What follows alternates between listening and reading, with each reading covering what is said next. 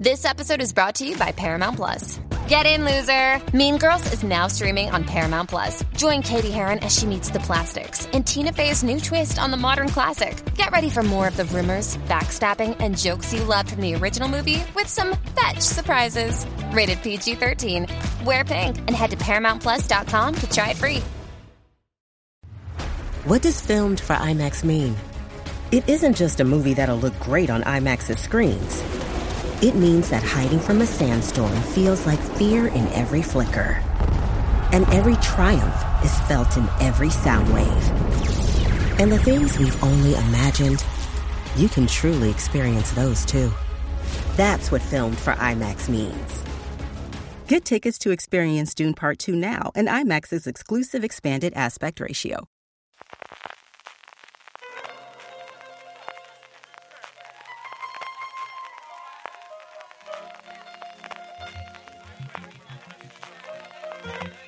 Estás escuchando Fuera de Series con CJ Navas.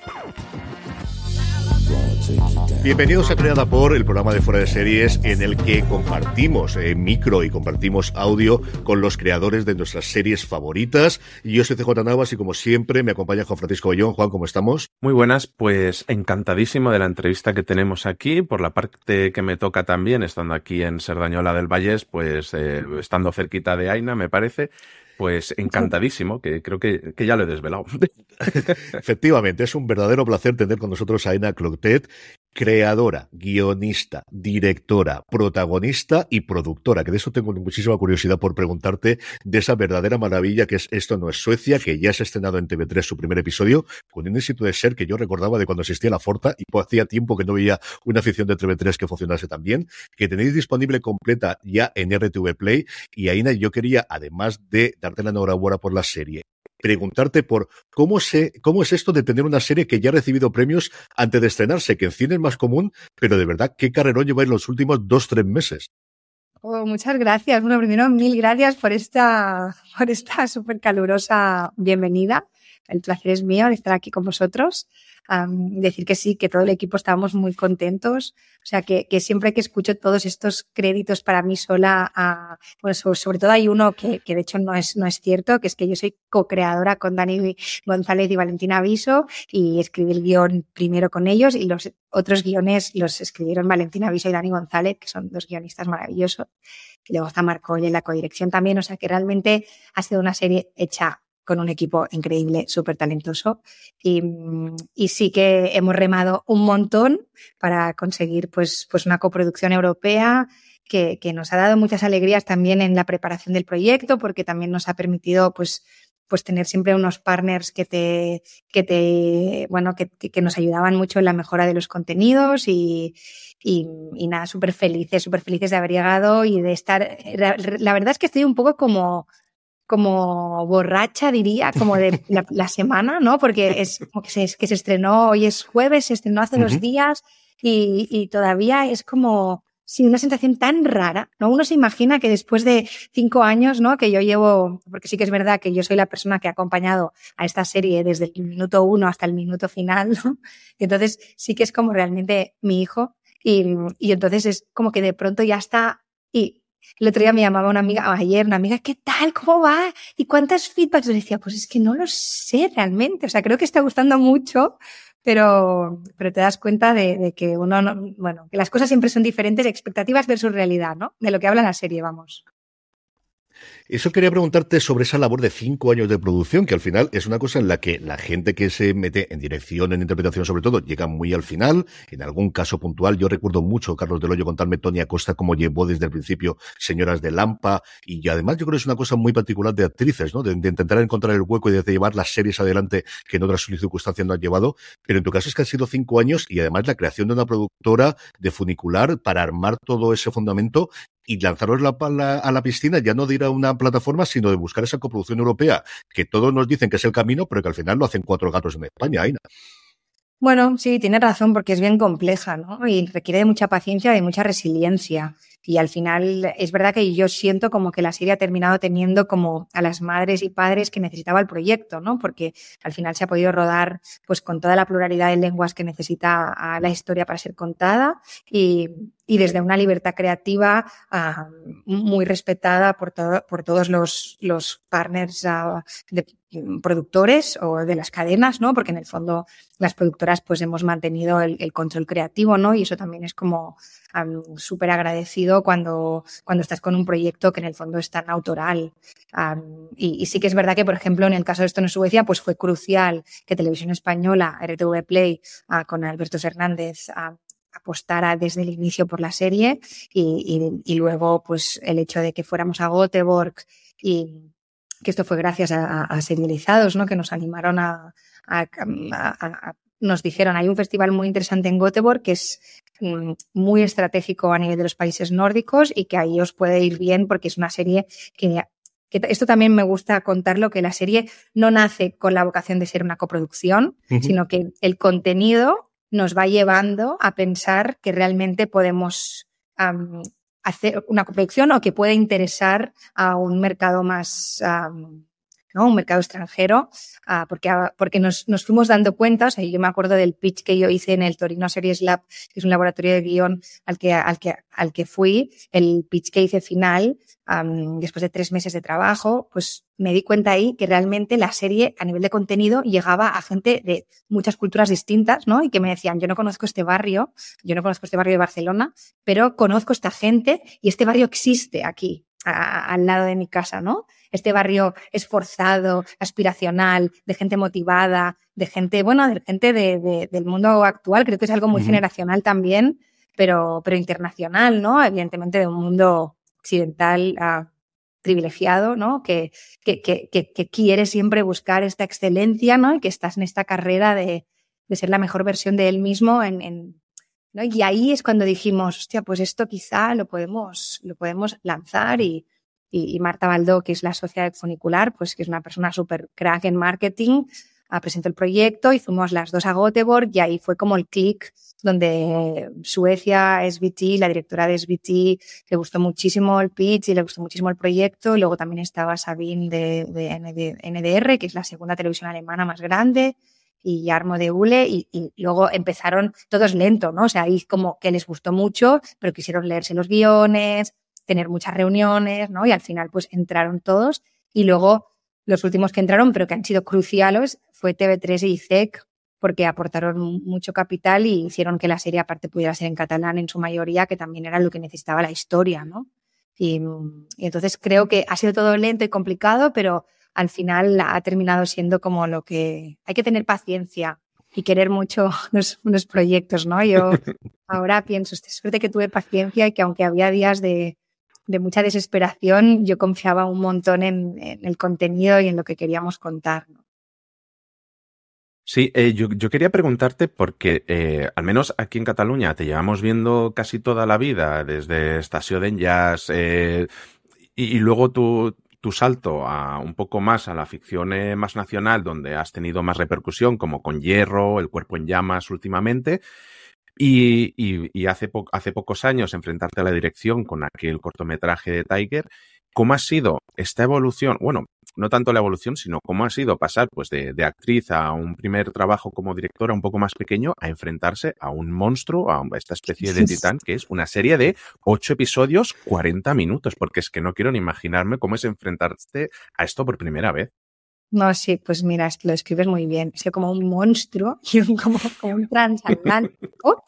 no, pero es verdad que yo me he ido como poniendo mochilas. Es verdad que yo siempre he sido una persona como muy generadora de, proyectos, ¿no? Y yo, yo estudié comunicación audiovisual en la Pompeo, entonces yo, pues mi, mi, trabajo como actriz es lo que me ha apasionado y ha sido como muy vocacional, pero sí que la parte creativa, la parte de escritura, um, siempre me, me, ha interesado y ya cuando terminé uh, comunicación, pues escribí mi primer, coescribí mi primer guion de una TV movie que, que rodó Judith Collet y luego escribí pues mi corto Tiger, luego coescribí con Valentina Visco, que es la, la co-creadora y guionista de la serie, uh, un corto que dirigió Carla Simón, o sea, que, que, se llama Después también, que se estrenó hace como cuatro o cinco años. Y, o sea, que yo siempre he estado, y de hecho desarrollé una serie ah, durante bastante tiempo para Movistar, que se paró antes de la producción. ¿no? Como que compraron el desarrollo y luego era una serie complicada que se tenía que rodar en, en Los Ángeles y tal, y, y al final pues se, se paró, ¿no? Entonces yo como que mi, mi, mi parte creativa, ¿no? Y de hecho mi- mis amigos mm, me llevan viendo detrás de un ordenador, ah, o sea, así como muchos años, ¿no? Y, ya, y, aparte cuando entré en la maternidad como que también las, las, la- las primeras etapas de crianza, ¿no? Que estás ahí como amamantando con el bebé, como que a mí me despertaba una parte creativa súper, súper poderosa. Pero ha sido, ha sido súper bes- bestial esto. Pero es verdad que yo me he ido como poniendo las mochilas porque sentía que era la manera de levantarlo. No porque, porque yo haya querido, ah, mira, voy a ser productora y luego voy a hacer esto y luego voy a hacer, no, y voy a ser una, una loca, ¿no? Porque según cómo se venda, puedes decir, esta pava está loca, ¿no? Porque hay que hacerlo todo. Entonces yo digo que siempre he estado súper acompañada de gente potentísima a mi lado, pero sí que es verdad que yo he estado en todas las fases, ¿no? Y que pues la producción estaba en Anuk Films y estaba Funicular, ¿no? Con, Ujú. Luego, pues, pues el equipo creativo que ya he mencionado, y luego en el rodaje, pues he tenido un equipo súper bueno, en el montaje una gente tan brillante, tal, es como. Pero sí que es verdad que yo llevo un año y medio de, no sé, de un tsunami, de un tsunami de, de agua dulce, ¿no? Porque también hay que, de agua dulce, porque también mucha ilusión. Yo tenía mucha necesidad de, de ya como realizar este proyecto, ¿no? Y llevarlo a cabo y, y toda la gente que, que escribimos y creamos sabemos lo apasionados que somos, ¿no? Y las ganas que tenemos cuando tenemos algo y lo complicado que es, ¿no? Y también entonces yo me recordaba siempre como, no, no, o sea, estar con una sonrisa y súper agradecida a lo que estaba sucediendo, pero es verdad que no he estado nunca más tan cansada en mi vida.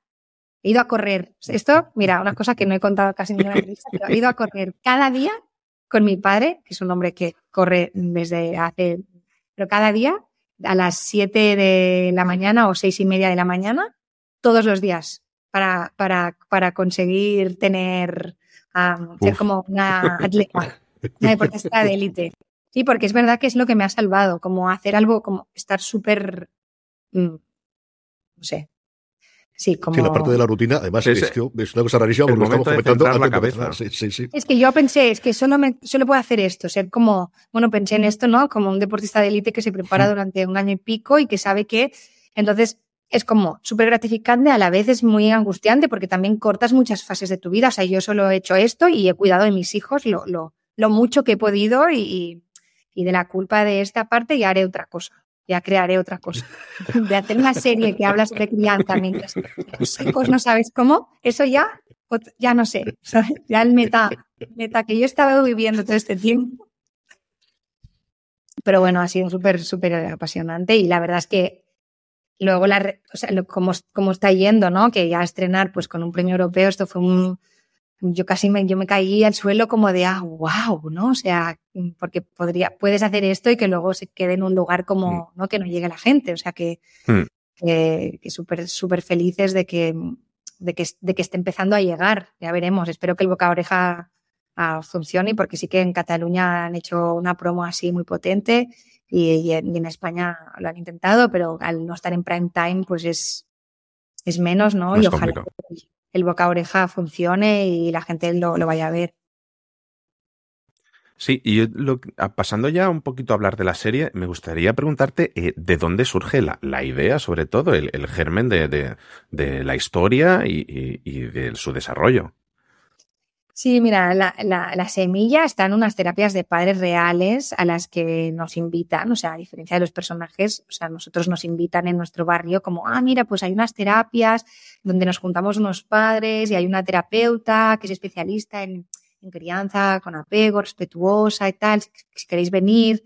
Y nosotros estábamos pues empezando a ser padres, ¿no? Teníamos en ese momento pues una niña de, de 3, 4, sí, 3, 4, y nos pareció apasionante, ¿no? Como, como sí, vamos. Entonces ahí, ah, sobre todo lo divertido era encontrarte con gente súper diferente y compartir pues todas las miserias en las que estás metido, ¿no? Y las alegrías también. Pero entonces ya muy pronto ahí como que dijimos, wow, es que aquí hay un material muy interesante porque en el fondo todos somos muy distintos, pero todos estamos como aquí buscando como unas garantías y como unas ganas de darles a nuestros hijos como no, la, la mejor de las vidas, ¿no? Y, y, y, unas garantías que de, que de alguna manera no, no existen, ¿no? Y como Pues que, que, que nos dimos cuenta como que ahí había por explorar también una generación de, bueno, de padres que también estamos en esta crianza que, que es maravillosa, pero que, que, que, nos, que te- hay mucha teoría, pero que la práctica es mm, complicada, ¿no? Porque hay muchas cosas que dices, ah, pues esto cómo iba, pero esto no. Y eh, entonces me hacía mucha gracia como permanentemente en las cosas en las que yo me encontraba o que veía que se encontraban, ¿no? Las compañeras las que estábamos y todas las teorías y las cosas que iba escuchando.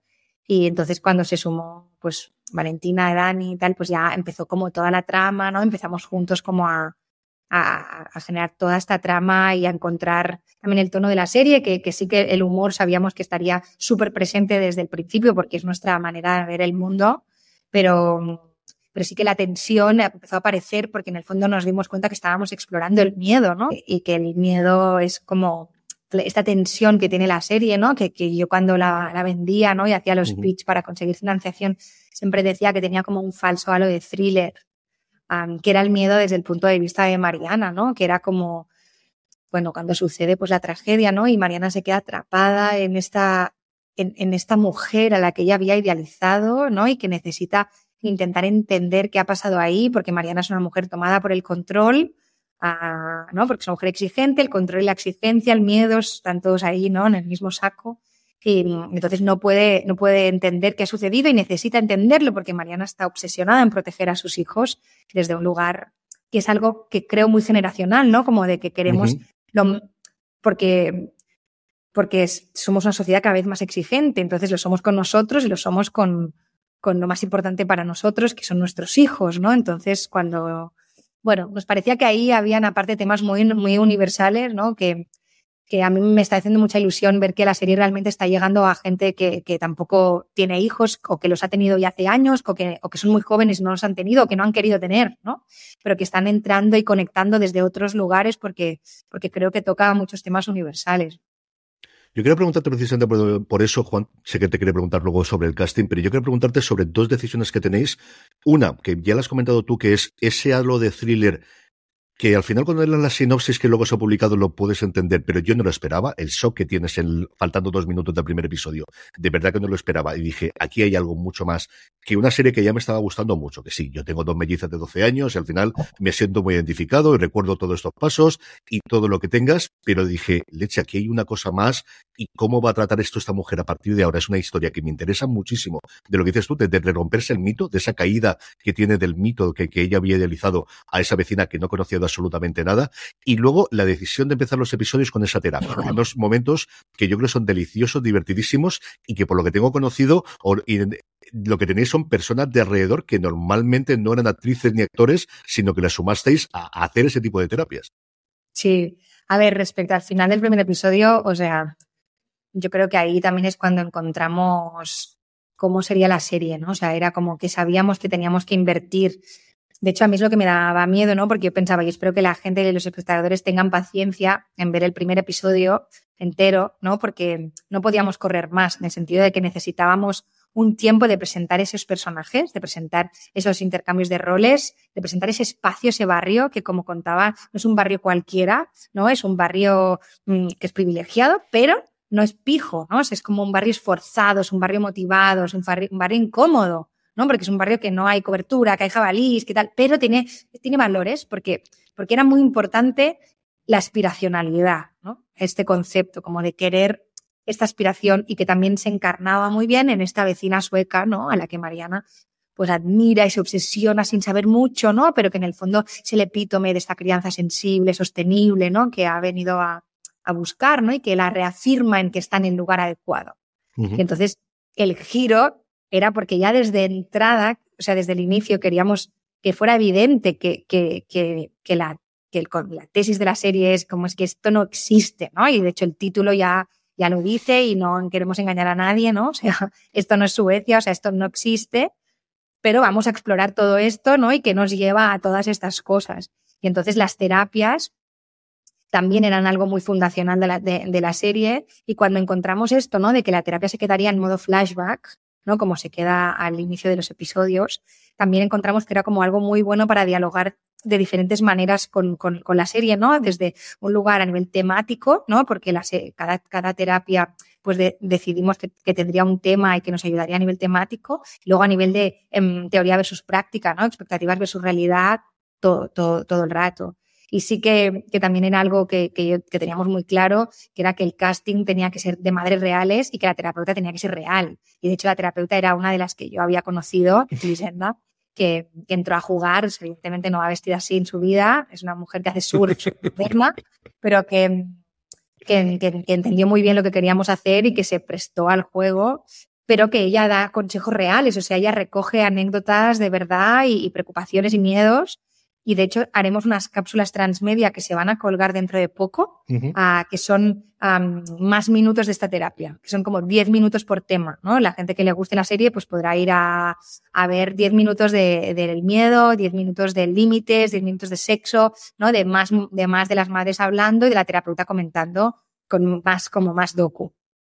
Pero sí que era algo como, porque yo quería que la serie respirara una verdad muy, muy aterrizada, o sea, como decirlo, como real, muy real, ¿no? Como que estuvieras ahí en medio de, de la vida y del barrio de, de esta gente.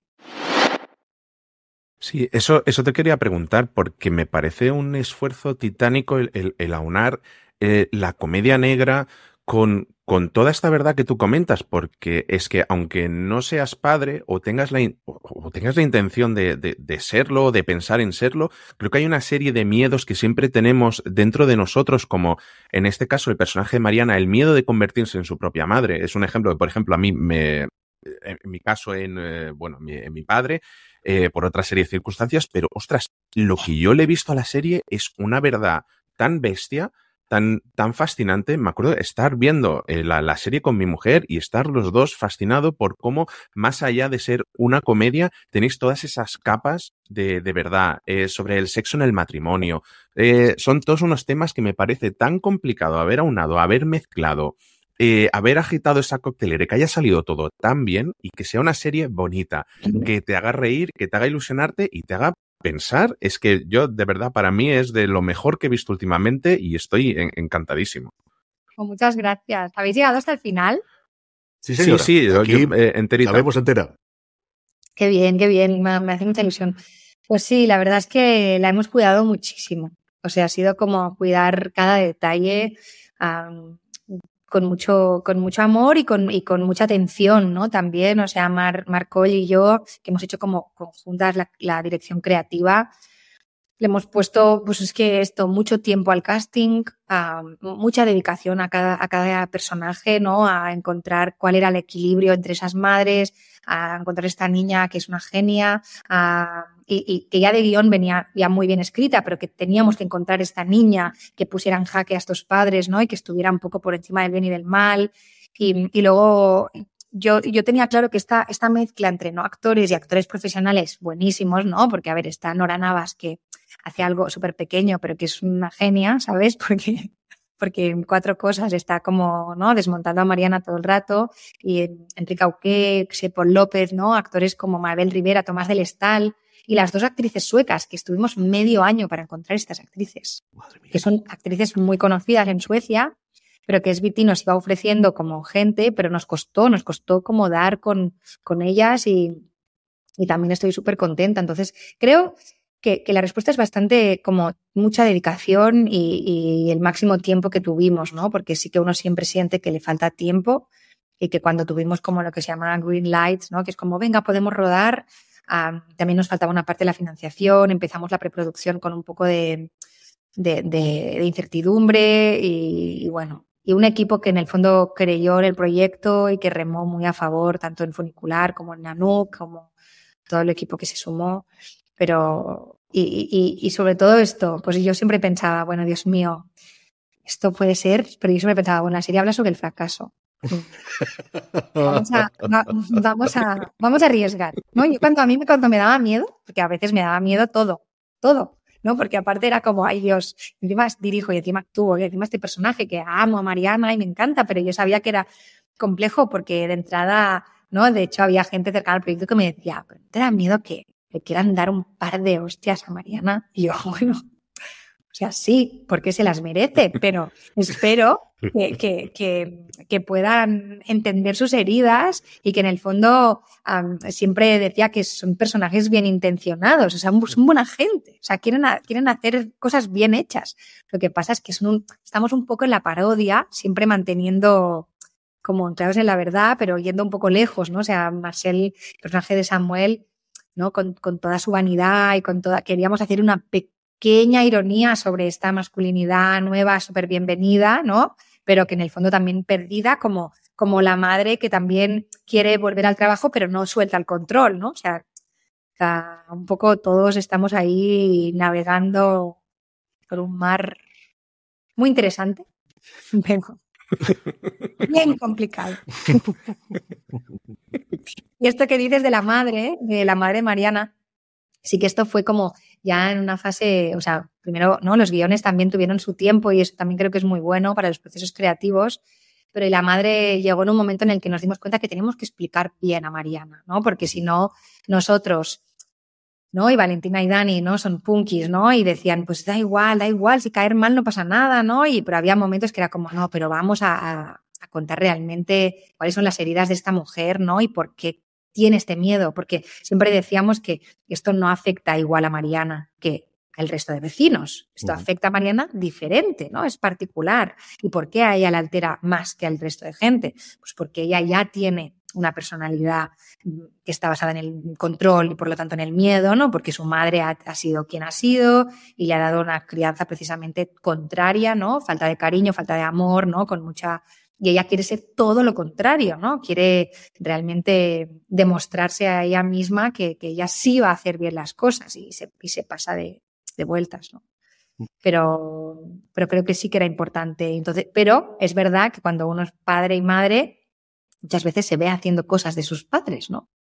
Y que dices, yo esto, esto de qué, de qué, Yo que juré, perjuré cuando era adolescente que nunca haría esto y de repente dices, y en gestos y en frases, yo, yo creo que hay pocas cosas que le muestre más a mi mujer que cuando digo, Uf. eso sabes que lo hace tu madre, ¿verdad? Y eso lo, lo, lo saca de aquí. Es una cosa de Y en mi caso siento que he tenido una madre y un padre que no se parecen nada a Mariana, gracias a Dios, mm. pero pero igualmente, ¿no? Cosas de las que quieres como hacerlas diferente y que dices, yo voy a ser distinta en esto y te ves en los patrones, ¿no?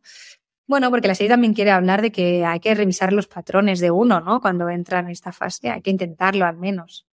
Bueno, no sé, no sé qué quiere decir la serie. Tiene como muchas lecturas. Cuando me preguntan últimamente, ¿pero quiere, sí. hay algún mensaje? Digo, no lo sé, cada uno que coja el que quiera, ¿no? Yo según el día digo, bueno, a ver, el mensaje de que, de que trabajarse y conocerse y el autoconocimiento es importante, creo que sí está, ¿no? En el capítulo 7, de hecho, se llama así, que Mariana lo hace no mucho, porque ir a unas terapias de dos minutos y recibir dos consejos, eso no es trabajarse, ¿no? Pero que aprende que hay que soltar, pues sí, un poquito. Al final del viaje sí que la serie viene a decir como es que no se puede controlar y no todo. Sí, y hablando un poquito más de, de otros personajes, has hablado de, del personaje de, de, Violeta, de Lía, que creo que está maravillosa, la niña es fantástica, que sirve precisamente de, esto que comentabas, de, darle dos hostias a, a, Mariana, para eso está, o da la sensación de que para eso está ahí su hija, para, para ponerla en su sitio más de una vez. Y luego también eh, Valvidrera, que es un personaje en sí mismo. Yo al, al, principio, al ver la serie con mi mujer, hablábamos, digo, esto es Montflorit, se parece a Montflorit, a Serdañola, está aquí al lado. Mezcla, hay una mezcla, es que no está todo rodado ahí. Y por eso casi Vale, vale. Porque en el fondo es como un barrio de montaña y hemos rodado en muchos lugares y está como falseado el propio barrio. Y podría ser cualquier barrio um, que esté cerca de una mm. ciudad Uh, y, que, y que tenga pues este entorno un poco más natural, ¿no? Un poco que buscas un poco parar, pero no te quieres desconectar del todo de la vida profesional, ¿no? Entonces es como conceptualmente creo que, que sí que es muy universal y que existe en todas partes mm. y que cada vez hay más esta búsqueda, ¿no? Porque cada vez hay, es tanto el ruido de la ciudad y es tanto que, que, que buscamos, ¿no? De estar en un lugar un poco más alejado, aunque sea mucho más incómodo, ¿no? Pero la niña, pues no lo entiende, porque es como, pero yo estaba mucho mejor antes que ahora, yo estaba, ¿no? Y la niña, yo siempre digo que es, la, es el espectador un poco, ¿no? Es como, mmm, bueno, espectador, es como con quien se puede conectar más rápidamente el espectador, ¿no? En decir, es que, por, no, es que ¿por qué me he mudado? Es que no me escuchan mis padres, ¿no? Que, que yo, yo creo que, que está en, su, en la razón absoluta lo que le sucede, ¿no? Y cuando Mariana está, pero mira los pájaros, pero ella le está contando una cosa, Mariana no escucha. Pues como que no la escucha, no, están, tienen sus teorías, pero en el fondo no están haciendo lo que la crianza esta dice, que yo estoy súper a favor, que siempre valida las emociones de tus hijos, ¿no? Acompáñalos, porque están ellos atropellados por su, cosa que entiendo perfectamente, porque esta es la dificultad, ¿no? Que tú estás atropellado por tu vida y tu hijo te pide otro ritmo y otra cosa y tú pues, pues haces lo que puedes y muchas veces no estás haciendo lo que deberías, ¿no? Pero si Lías, o sea, Violeta sale de un casting de muchas niñas y es maravillosa. Ya con esas gafas que le pusimos, ella no lleva gafas, pero con esas gafas que le pusimos me encanta. Que aparte como ella no, no sé, está incómoda todo el rato y me encanta. Aina, yo de verdad que has sido muy generosa con tu tiempo y no te queremos tener mucho más el rato eh, aquí, pero siempre despedimos eh, las entrevistas preguntando a la gente con la que hablamos qué has visto recientemente, sean cines, sean series, sean teatro, que además tú tienes una trayectoria en teatro también monstruosa, que te haya gustado especialmente y que puedas recomendar a nuestra audiencia. Uf, a ver, últimamente yo realmente he estado muy poseída por este proyecto, pero he visto bastantes cosas. A ver, en teatro Claro, lo que pasa es que no lo van a poder ir a ver, pero vi lo que hicieron Marcel Borras y Navalbech, que barro para casa, pero son muy buenos, y que hicieron de Navalbech y Marcel Borras y que estaban en Madrid también este fin de semana pasado. Y, y bueno, y puedo recomendar que en Barcelona, los que, los que estén en Barcelona, se hace durante dos semanas Baró de Bell, que es en teatro, es maravilloso lo que hace esta compañía medio belga, medio catalana y, y son muy buenos. Y, y no sé, a nivel de series he visto muy poco, ahora voy a empezar, porque he empalmado entregar la serie con la promo y ha sido súper loco. Pero, o sea, lo último que vi que me fascinó fue White Lotus, fíjate, segunda temporada. Es que está muy bien. Es que está muy bien y a ver lo que hacen con la tercera, ahora que podemos empezar a rodar de nuevo, a ver qué nos hacen. Aina Clotet, que ha sido un verdadero placer poder conversar. Esto no es Suecia, la tenéis ya disponible completa en sus episodios en RTV Play. Sabéis que se emite también todas las semanas en TV3. Un abrazo muy fuerte y que sigáis teniendo muchísimos éxitos, que ahí está la nominación de Los Feroz, que dentro de nada tenemos la gala y que vaya todo muy bien. A ver, a ver cómo va. Muchas gracias, de verdad, ha sido súper divertido. A ti completamente. Gracias. Chao. Roger, Roger.